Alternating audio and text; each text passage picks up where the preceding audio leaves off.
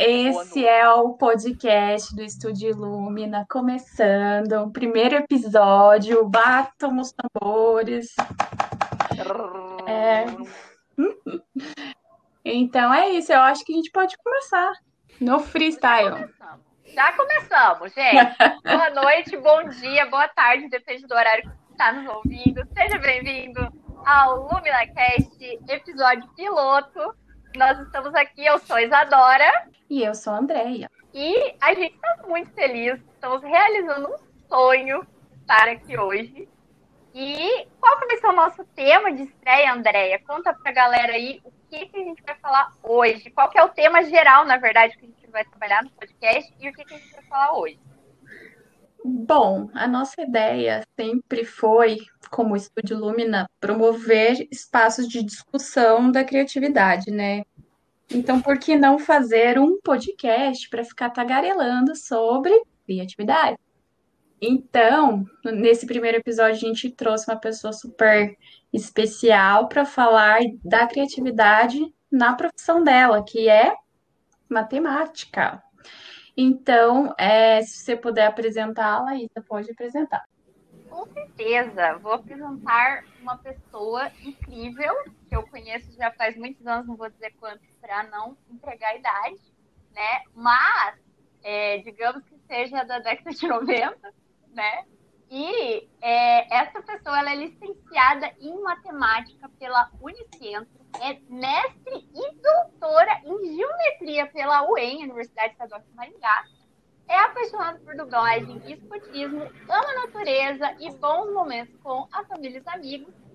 Seu doce preferido é o pudim e os hobbies ela prefere de seda. Com vocês, Giovana e! Olá, pessoal! Muito boa noite, boa tarde, bom dia. Não sei que hora você vai estar ouvindo isso.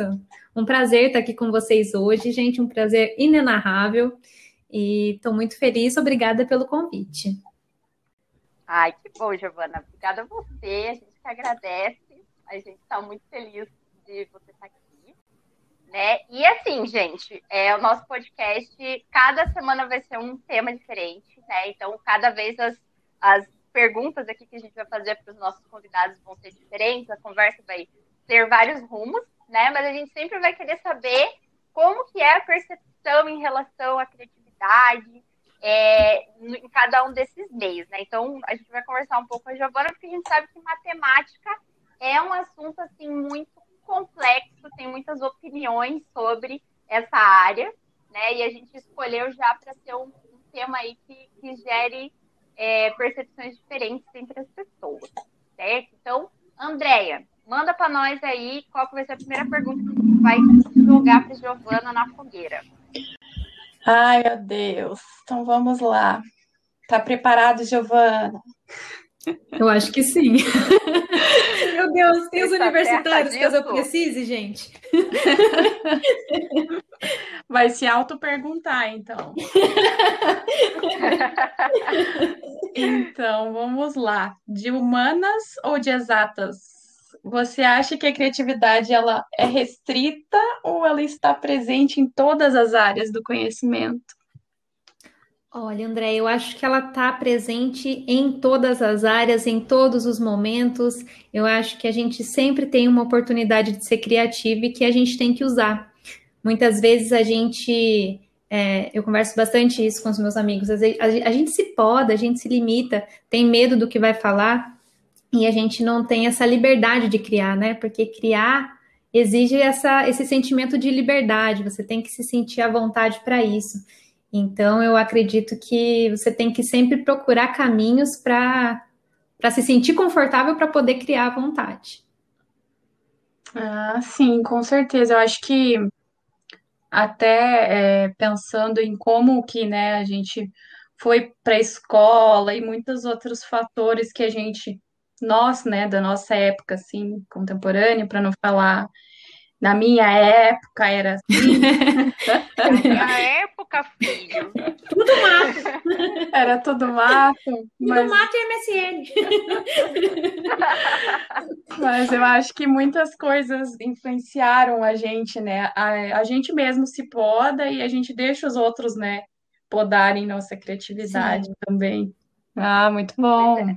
E o nosso, nossa trajetória ao longo da, da nossa educação acaba gerando vários bloqueios, né? Acho que isso também tem bastante a ver com a segunda pergunta que a gente quer trazer para você, porque o bloqueio que a gente tem em relação à criatividade, né? A, a, às vezes a gente não se sentir criativo e tudo mais, a gente também percebe que tem muito bloqueio em relação à matemática, né? De tipo, é, de a pessoa achar que ela não, não vai conseguir, que aquilo é muito difícil. Eu tenho vários bloqueios com matemática. Eu, por exemplo, nunca entendi logaritmo, né? E eu acho que só você para me fazer entender se, se algum dia eu for precisar disso de novo na minha vida.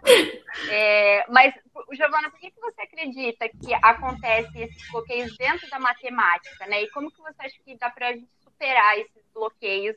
E também, se você quiser comentar um pouco o que você acha em relação aos bloqueios criativos também. É, então, durante a graduação, como eu fiz licenciatura, em muitas disciplinas a gente tinha essa reflexão, né? A gente pensava nos, nos obstáculos epistemológicos, a gente ficava pensando, ficava se questionando sobre isso. E a matemática, ela muitas vezes ela pode parecer uma ciência muito rígida, né? Que não permite muita criatividade. Às vezes tem essa ideia de ser exato e ter apenas uma forma de chegar no resultado. No entanto, a matemática ela é muito incrível e ela é muito surpreendente. E ela sempre nos mostra, para a gente que trabalha com a matemática, que tem muito ainda para ser descoberto e que a criatividade ela vai ser a nossa ferramenta essencial para conseguir desenvolver a matemática. Eu acredito que as, as crianças, os estudantes, eles têm uma grande dificuldade é, com a matemática porque eles não se sentem seguros para aplicar os conhecimentos vistos na sala de aula. A pessoa que, que fez a fórmula que você usa na, na escola, ela fez para te ajudar. Ela fez uma fórmula usando letras. É ótimo que ela use letras, porque quer dizer que você pode substituir por números ali. Tem, tem a, toda fórmula tem a sua condição para ser utilizada, mas é lindo você poder substituir por vários números. E é por isso que ela tem que ser escrita com uma letra, não é para assustar. Às vezes eu, eu hoje mesmo eu estava gravando uma aula para o pessoal de estatística e na aula eu tenho que falar, não se assustem, Calma, não sofram de olhar a fórmula. Presta atenção, vamos ver o que significa cada coisinha, cada elemento da fórmula, porque a ideia de quem fez não foi fazer ninguém sofrer, não foi ser uma fórmula para usar de chicote nas costas dos alunos, é uma fórmula para ajudar a pessoa que fez a fórmula a perceber um padrão. Então, a ideia é ajudar. E eu acredito que a, a, a, dificuldade dos alunos, ela se dá pelo fato dos, dos alunos não saberem lógica. Eu sou dessa teoria, é, nem sei se tem uma corrente desse pensamento, mas eu sou dessa. Você está fundando essa é, corrente. Se não tem, eu sou uma, a, a, a teoria geovandrística aí, ela está aí para dizer que as pessoas precisam saber lógica, gente. Porque assim, é, se, se, você se dá bem com matemática, se você gosta, né, e consegue entender a matemática, você meio que entende, que consegue bem nas outras disciplinas também. Eu, eu sou uma pessoa que sempre gostei de matemática e que eu vi o quanto me ajudava nas outras disciplinas. Porque se você for pensar na estrutura de uma frase, é tudo uma fórmula. Então a gente lida com fórmula o tempo inteiro para lidar. Ah, como que você vai fazer? É, como que você vai fazer feijão? Tem a hora certa de você. Já, já é um assunto polêmico, panela de pressão, mas ok. É, então tem, tem a ordem de fazer as coisas, tem, tem uma, a fórmula, sabe? Para ficar aquele feijão gostoso certinho. E se as pessoas entendessem a lógica que tem por trás das fórmulas, o que está acontecendo, é, seria muito mais fácil.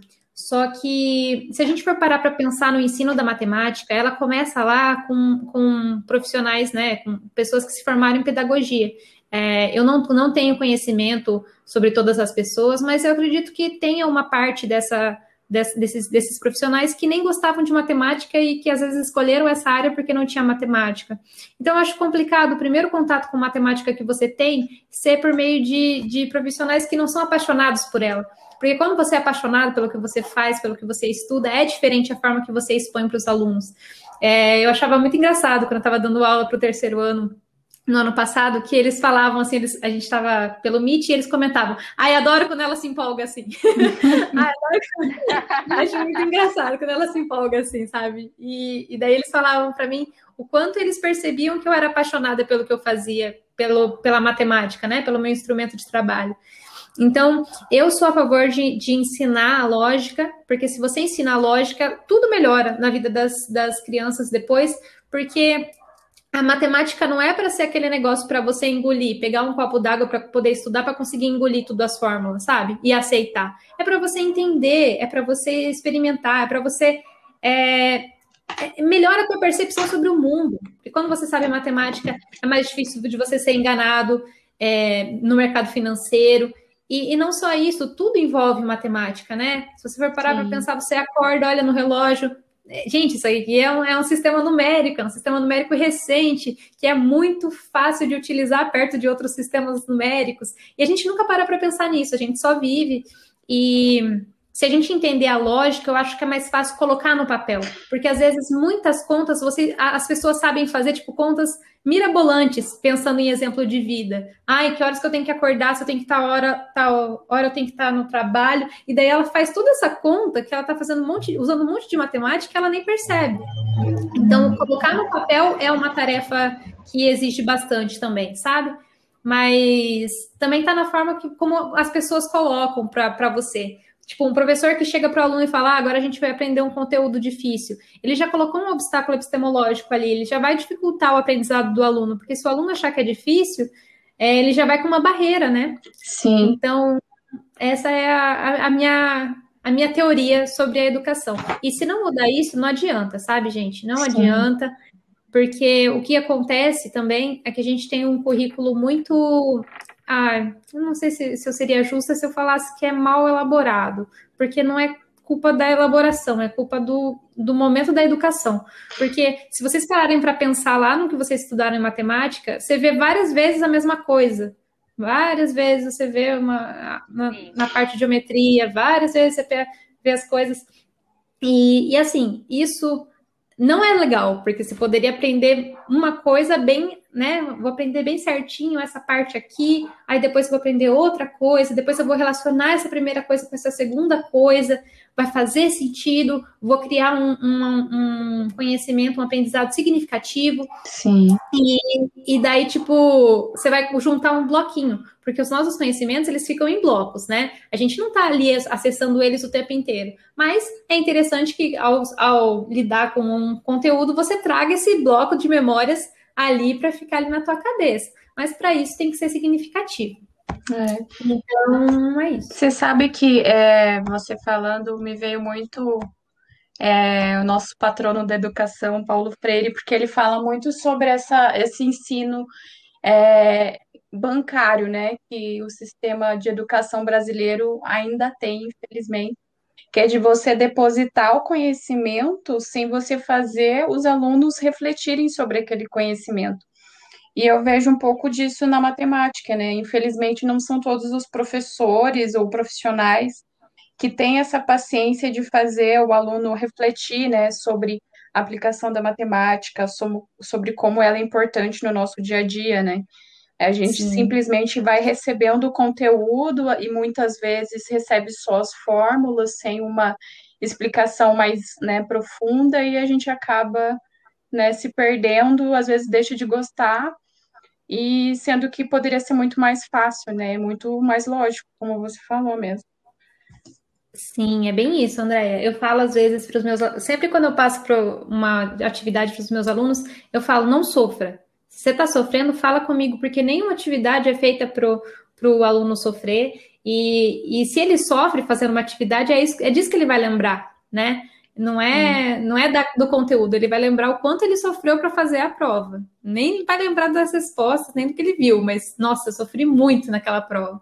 Então acaba ficando ainda, criando é, outras barreiras ainda, né? Sim. Pois é, eu achei, eu achei bem interessante isso que você falou de que o, o aluno ele precisa se sentir seguro, né?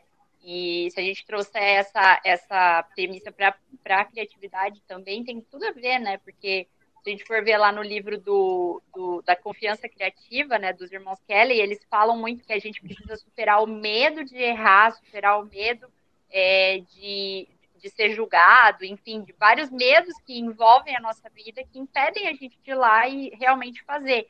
Né? Então, quando a gente está num ambiente que tem lá um professor que te faz seguro, né, ou um colega que te ajuda a estudar e te faz se sentir seguro e tudo mais. É, isso são vários, vários quesitos ali que vão é, fazendo com que o, a pessoa que está envolvida ali com a matemática vai se desprendendo disso também. Né? Uhum. É, e, e assim, é, essa ideia de só repetição, de substituição de valores, né, que nem a Andrea falou, de depositar o conhecimento, ele não ajuda o aluno a aprender a resolver problema. E a matemática, ela tem que ser, eu acredito que ela tem muito mais sentido quando você usa para resolver problemas.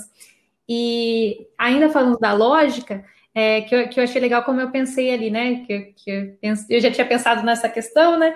E, e, a lógica ela funciona como um limite, mas é um limite bom, sabe? Ela mostra até onde você pode ir e a, como você, quando você delimita assim para uma, uma criança, ó, você pode brincar até aqui. Ela faz o que ela quiser ali naquela área. Então, é, quando você sabe até onde você pode ir que ainda está certo, você se permite, né, ir por aqui, ir por ali, tentar encontrar o resultado de uma forma, tentar encontrar o resultado de outra, tentar entender o que aconteceu e de fato resolver o problema, né? Sim, é verdade. Nossa, muito legal isso. Muito legal. Na criatividade também, às vezes a gente se fica, as pessoas pensam assim, ai, se colocar muito limite, eu não consigo ser criativo. Mas é dentro dos limites que a gente realmente precisa ser criativo para conseguir né, resolver.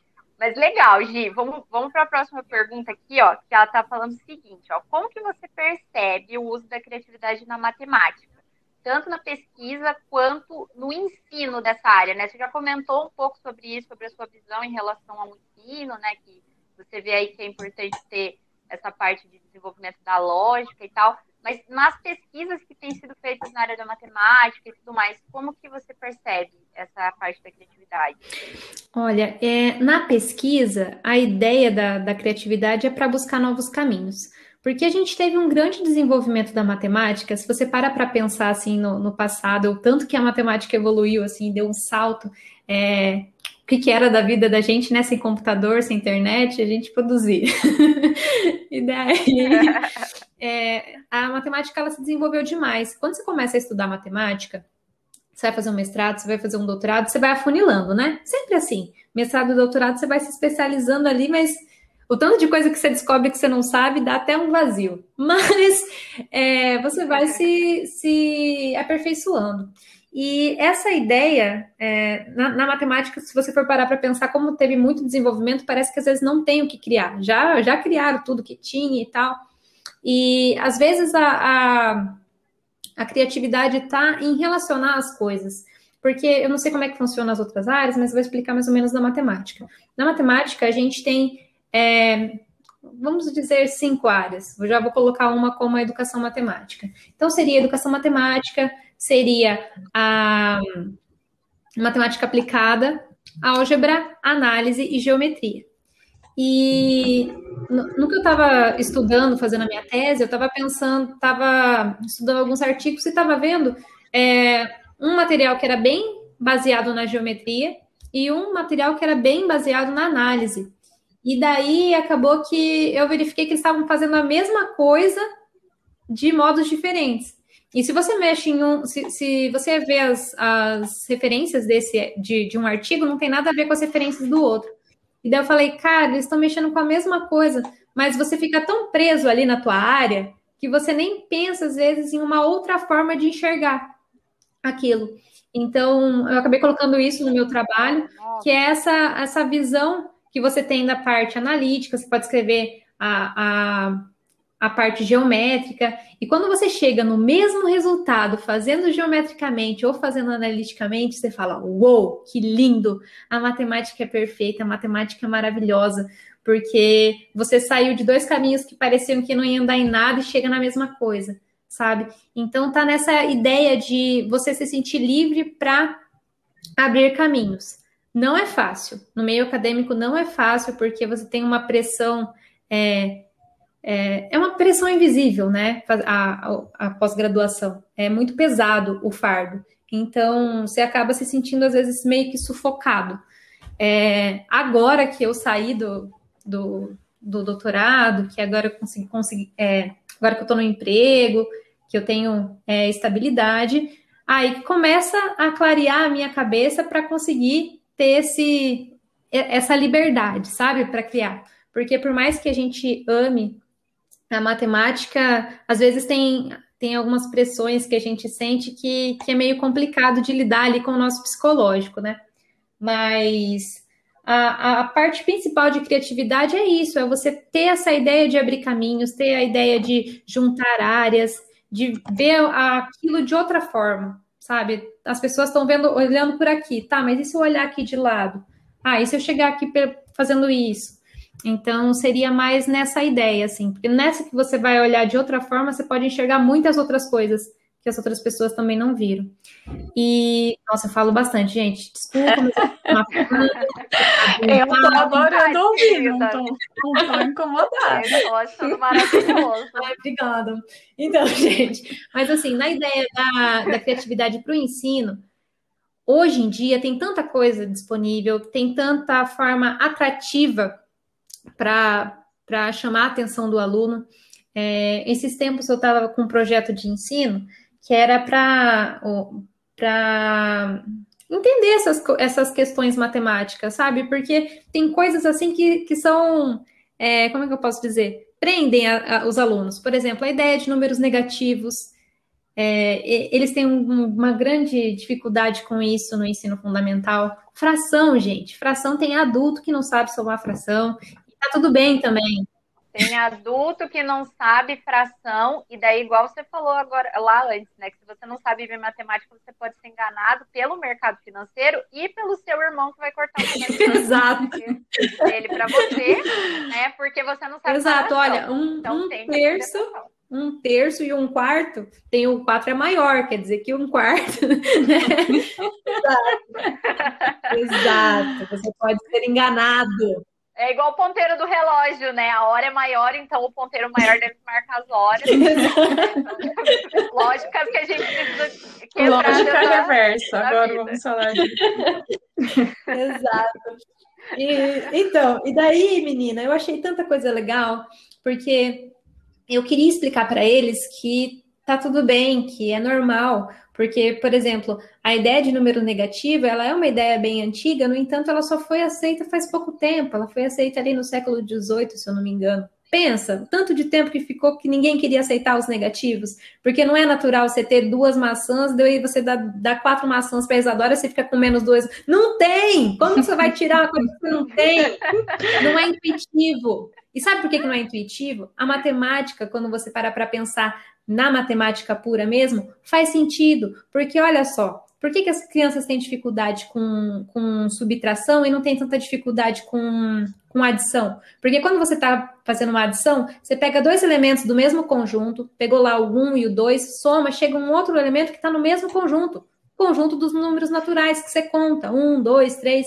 Agora, se você pega o 5 e tira 6, você pegou dois números do conjunto natural e vai chegar em menos um, que é do conjunto dos inteiros. Você saiu do teu conjunto de origem. Então, a, a, a, álgebra, ela explica por que, que você tem dificuldade, porque não é uma operação fechada no conjunto. Você está lá no seu conjunto que você se sente confortável ali, abraçado pelo conjunto dos números naturais, e de repente você cai no assustador conjunto dos números inteiros. Então, é natural, ao mesmo tempo que a divisão e a, a multiplicação. Pega dois números se multiplica. Ai, que coisa linda, estou sendo abraçada porque estou no mesmo conjunto. Agora, se você divide, você chega em outro conjunto, você cai nos racionais. Então, é natural que você tenha mais dificuldade em dividir e mais dificuldade em subtrair, porque não são operações fechadas, dependendo do conjunto que você está considerando. E falei, falei de outro assunto, sou assim mesmo, mas, mas é isso, vou me animando. Mas é não, mas a, a, pequena Isadora lá da, da terceira série, que vive no meu coração, tá bem feliz de, de ouvir tudo isso, saber que não era fácil. É, então, Isa.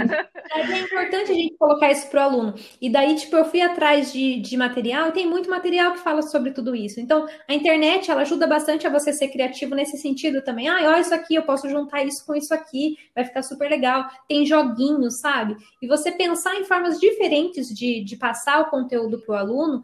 E eu, eu sou contra, tipo, coisas para decorar. Eu sou, coisa, eu sou a favor de coisas para entender mudar a, a forma como você vê, tentar encontrar alguma coisa que realmente torne significativo, sabe? Esse é, esse é o grande desafio aí para a gente ser criativo como professor. Sim, olha, eu tenho que concordar que eu também sou contra coisas para decorar, porque eu só fui realmente saber, entre aspas, decor da tabuada quando fui fazer comum, porque daí que eu fui entender uma série de coisas da matemática. Mas antes disso, caía naquela velha, no velho estigma lá do vamos decorar a tabuada do 9, vamos decorar a tabuada do 7.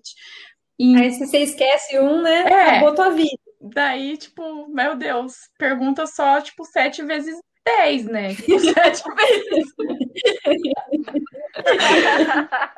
Ai, muito bom, Andréia. Prossiga. Então, é, pensando na criatividade e na matemática, diz aí pra gente o que você já ouviu de mentiras sobre a matemática. Ai, gente, tem várias, tem várias, várias, várias. A primeira, que eu acho que é a maior, é que é difícil. Porque tem, é, é, é, uma grande, é uma grande mentira. Porque a matemática, assim, para quem tem facilidade, é direto, mas para quem tem interesse, a, a, grande questão é o interesse, sabe? Por isso que a gente tem que tentar atrair o aluno para a disciplina. Porque com a. Quando, quando você está afim de alguma coisa diferente, né? A gente para para pensar no ensino médio, no ensino fundamental e na, na faculdade. Ensino médio, ensino fundamental se arrastando. Termina, você vai fazer realmente o que você gosta, ai, vai para a vida, quer pesquisar. É. É, é diferente quando você tem interesse por alguma coisa. Então, tornar interessante é, é primordial, assim. E uma das coisas que pode ajudar também, que já que entra na, na ideia de, ser, de, de, criatividade, é usar a história da matemática. A história da matemática é muito massa, sabe? É cheia de bafafá, cheia de historinha, cheia de rolê, cheia de rolo. Intrigas, muitas intrigas. Tem uns casos de família mesmo, sério. Sério, Porque Meloar, Thales de Mileto teve um entreveiro com alguém ali. um triângulo amoroso. exato, exato. Não, isso é sério, cara. Tem uns caras, Ai, por exemplo, Galo. Ah, tá vendo? Tô saindo do assunto de novo. Eu falo com a Isa que a gente tem que conversar com post-it para lembrar do que tem que falar.